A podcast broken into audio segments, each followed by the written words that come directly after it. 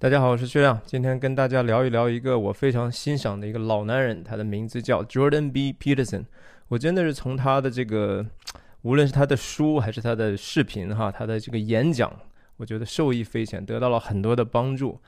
啊，Jordan Peterson 中文的翻译名应该是乔丹·彼得森哈，他最近有一本新书开始在美国上架了。那我先给大家花一点时间讲一下这个人吧。我先给大家看看啊，这就是 Jordan Peterson 在演讲的时候的一个，他有很多的这个手势哈，肢体语言，这是他非常非常啊常见的一个肢体语言的经典的 gesture。这是他的一本新书，叫 Beyond Order。我等一下后面会多多少少再提到一些。OK，我们就切回来。那我我我先。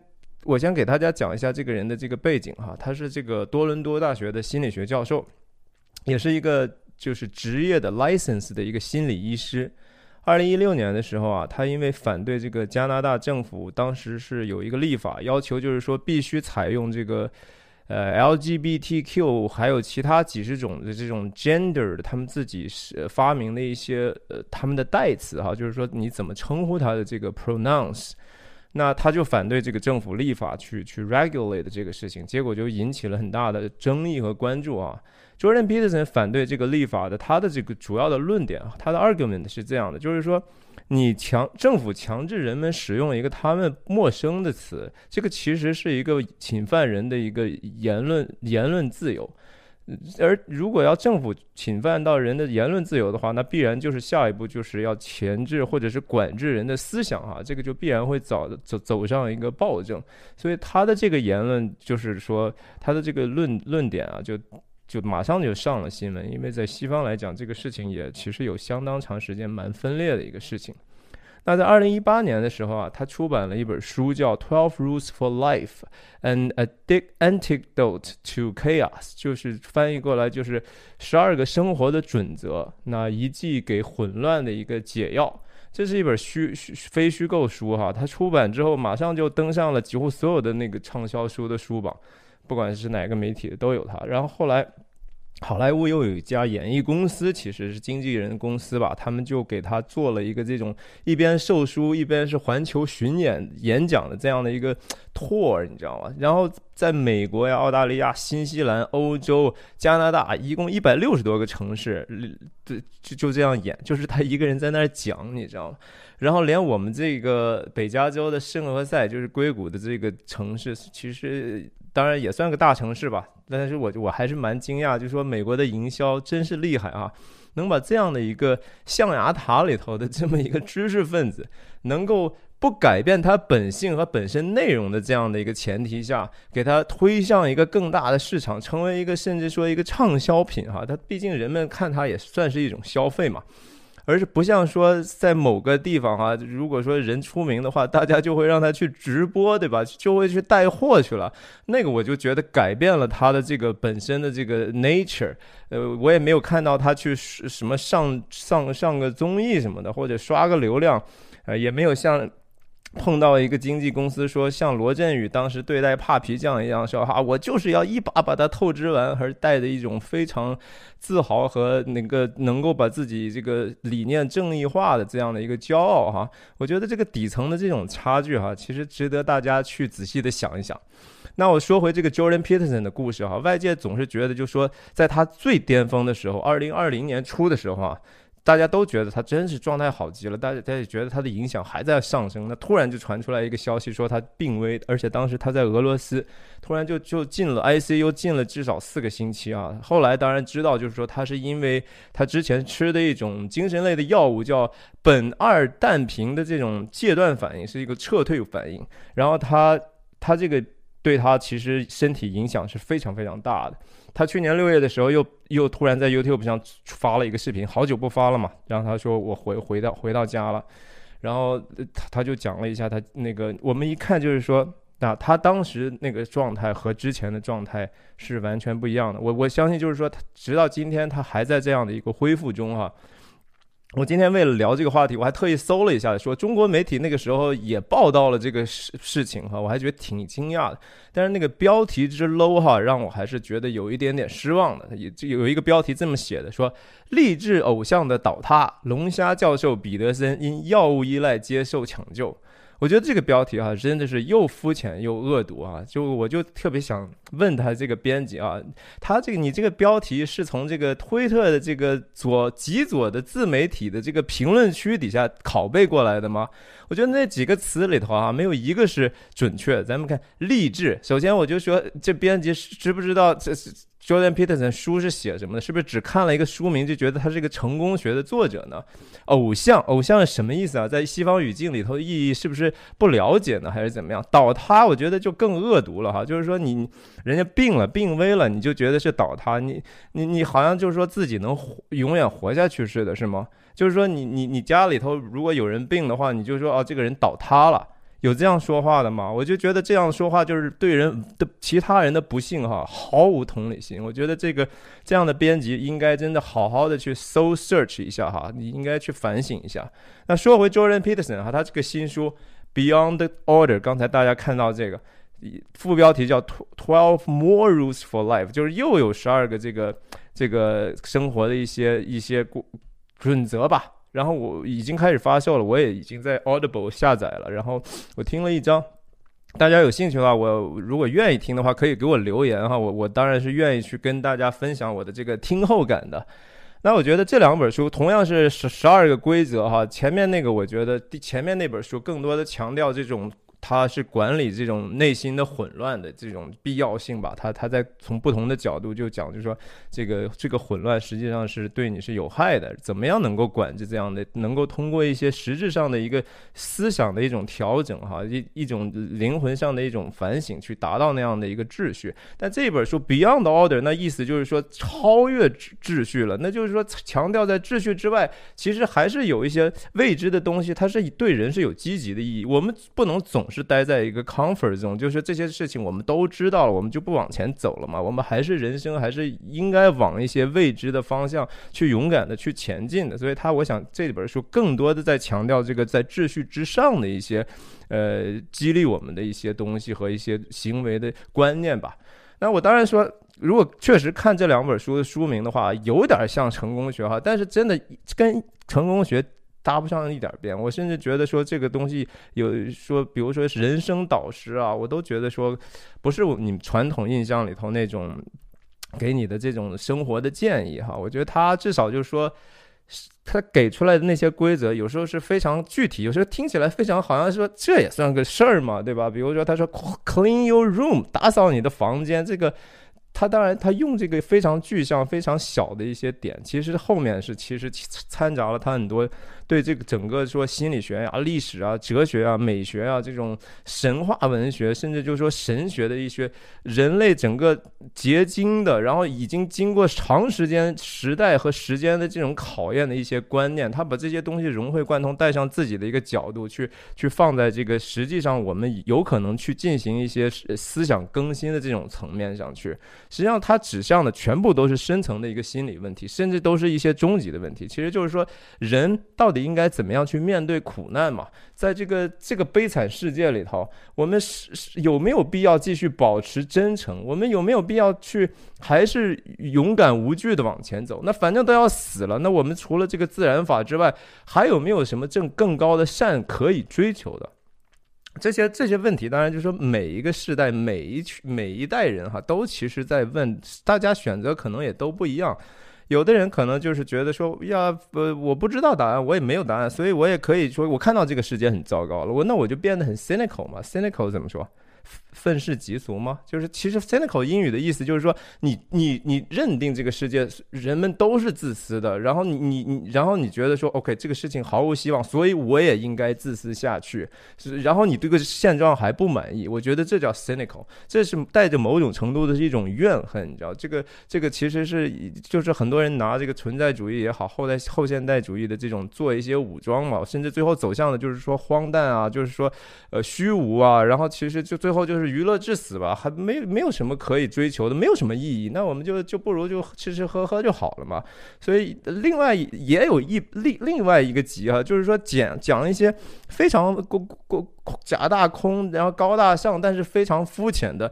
呃，一些道理哈，然后又让觉得说，其实你也挺伪善的，因为你也做不到嘛，你为什么还要去去去去这样说呢？然后客观上，你不但你自己做不到，然后你又通过自己的例子呢，给大家营造了一个伪善的文化。这个其实，我觉得 Jordan Peterson 不属于这两类人，他哪哪类人都不是哈。我觉得他是非常真诚和勇敢的，然后他也非常。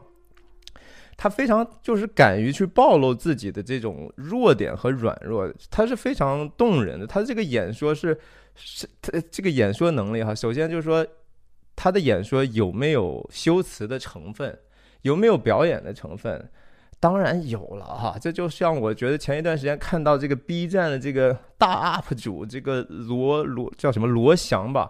罗翔接接受那个 B 站的颁奖的时候的获奖感言，其实我觉得那个感言写的非常的好，非常的有意义。他也在这个我记得接受许知远采访的时候说，人其实当然总在不同的舞台上啊，但是我觉得说在舞台上不一定代表你就不能够真诚。我觉得在舞台上的表演，他也有真诚和高级的表演，也有那些造作的和虚假的和蹩脚的表演，就这个还是有区别的哈。我觉得 Jordan Peterson 毫无疑问是属于前者的，他是敢于面对自己的这个一些不堪的情形的。比如说他最近身体稍微好一点，他也因可能要有卖书的这个压力吧，或者是不是。压力，而是说他他有这样的一个热情和意愿去做这个事情，又开始活跃了，然后接受很多采访，然后他就很坦诚的去讲自己的这个生病的过程啊。然后甚至就说这个自己精神上这个经历的这种巨巨大的无法忍受的这种焦虑和不安哈，然后完全不避讳，而且他自己就说我是啊，我我是说这些原来我教人去怎么样去去让自己过得更更勇敢，但是没想到自己也也能够病成这个样子哈，虽然是物是是物质产生，但是他也不避讳，就说我是有羞耻感的，我怎么没有羞耻感？我有羞耻感啊，我我这个个人的这个知和行出现了悖。悖论了，这悖逆了呀，不一样了呀。生活出现了一些你自己控制不了的情况，这是具有讽讽刺意味。他是大胆的，就是说，这是 it's irony，I am irony，这是他的特点。我觉得他他更多的时候真的是以自己的一个经验来分享他自己对生命的理解，对这个意义感的理解，特别是意义感。他的第一本书里头《Twelve Rules for Life》讲到，就是说，pursue something meaningful，not something expedient。就是说，你要追求那个有意义的东西，而不是要追求那个权宜的、马上能够得到的这么样的一个果效。我我听了非常非常的感动。我听到他最新的这些感采访，我是非常感动的。我觉得说，人能做到诚实面对自己已经很不容易了，而且他还能非常。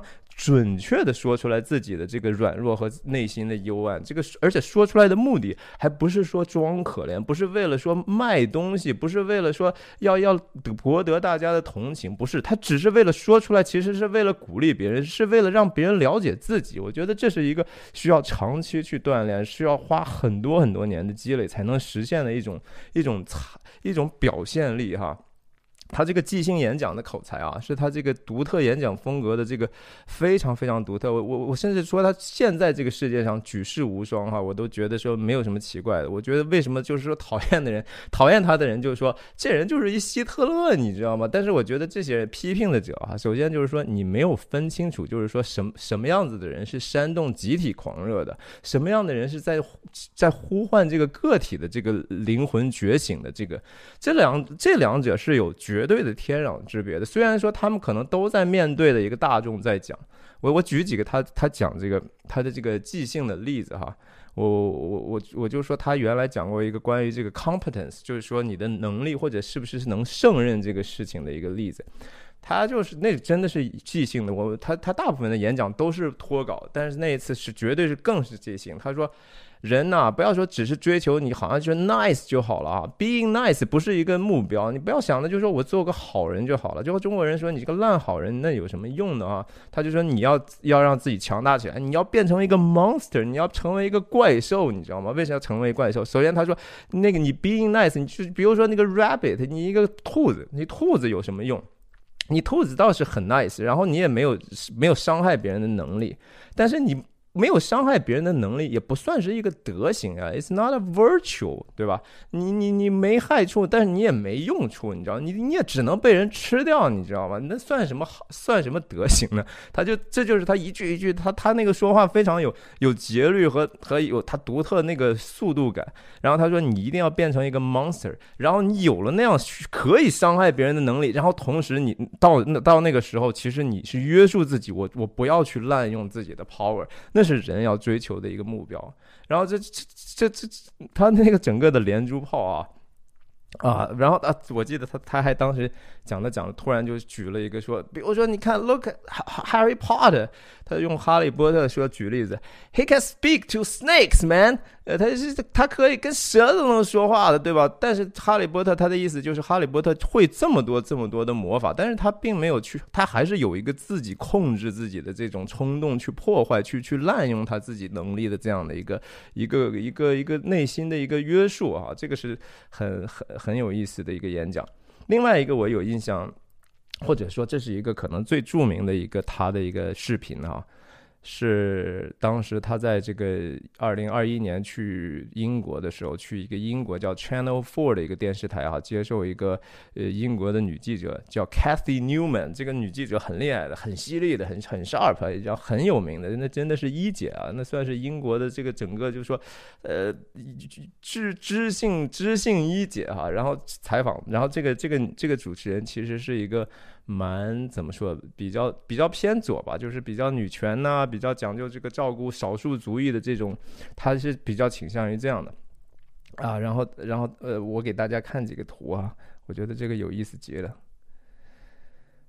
OK，这就是这个 Cathy Newman 在这个 studio 里和 Jordan Peterson，然后他们两个对话起来，说到这个 LGBT 的这这一个权益的事情之后，Cathy Newman 就就开始说了，说。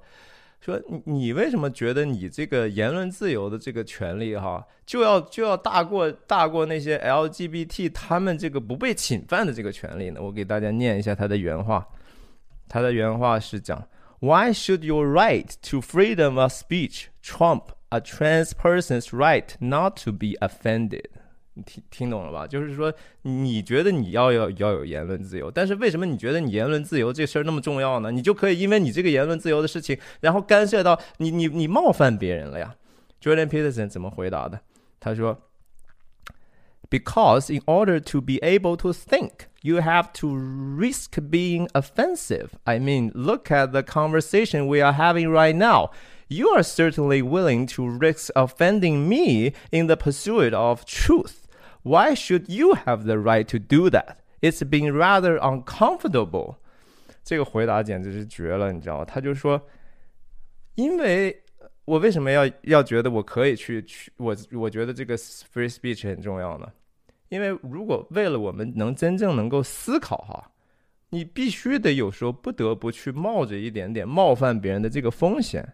然后他就指着他说嘛，我们再看这个图，OK，他就说。那你你看看现在我们的情况，你为了追求你的这个真理，你不也在试图，你也冒险在在在在在在侵犯我呀，或或者是得罪冒犯我嘛，对不对？这你是为了追求你的真相。那那你你你有什么权利这么做呢？对吧？这我对我来讲也不是很康，不是很舒服的一个事儿啊。然后他接着说，You are doing what you should do, which is digging a bit to see what the hell is going on, and that is what you should do. But you are exercising your freedom of speech to certainly risk offending me, and that's fine. More power to you, as far as I'm concerned. 那他特别爱把这个 as far as I'm concerned 挂在嘴边哈，基本上就是啊，我认为，我我，他这这一段讲的就是说，当时他说完第一段话之后呢，这个 Cathy Newman 就已经就已经不知道怎么回了，他就已经在快速眨眼，然后他他确实觉到感觉到自己无论从从道德上也好和逻辑上也好。都已经感觉到被逼到一个死角去了哈，Jordan Peterson 说，你就应该这么做，对吧？你采访我，你就应该冒试图试图为了你寻求你的真相，你就得罪我，怕什么呢？对吧？我我觉得挺好的，你就应该这么继续做。你得想想看，就是到底到到底他妈发生了什么事儿了嘛，对不对？你你去去寻找呗，然后然后你就加油呗。他说 More power to you，然后。然后 Cassie Newman 在那真的是说不出话来，然后眼睛不停的闪闪闪，呃，然后 Jordan Peterson 跟了一句说哈。Got you，就是这意思是。看，我把你给我把你给问住了吧？呃，这个视频确确实是非常非常的 viral 啊。这个我我看在 YouTube 上随随便便这种视频被人 meme 了不知道多少次了。就是他这个图啊什么的，呃，简直是一一一时风行，你知道。呃，OK，我今天就分享到这儿吧。我觉得说讲 Jordan Peterson，其实说可以一直讲下去。大家提醒大家提订阅我的频道，点击小铃铛更新。现在别走，别走，别走，别走。最后一点，我再分享一个哈。就 Jordan Peterson 啊，真的是一个博览群书的人哈。我我他是看的书非常非常多的啊，包括就是尼采啦、荣格啦、托耶托斯托耶夫斯基啦、索尔仁尼琴啦，甚至说他对这个中国老老子的《道德经》也是非常喜欢的。我我呢准备把这个评论区的第一个，我会把他那个。推荐书单呢，链接放在那儿，大家可以去看一下，做个参考吧。也不是说他，毕竟他他也不过是个人而已哈。我们最后回到就是说，虽然他是个很了不起的演说家，呃，可可能算不上一个特别大的知识分子，但他是一个就是说非常能够准。准确表达自己，而且他他他知道，首先他的想法是非常有 clarity 的哈，就是非常的清晰，然后他又口才又非常好，所以就营造了这样的一个 Jordan Peterson 现象。OK，今天就分享到这儿，谢谢大家，再见。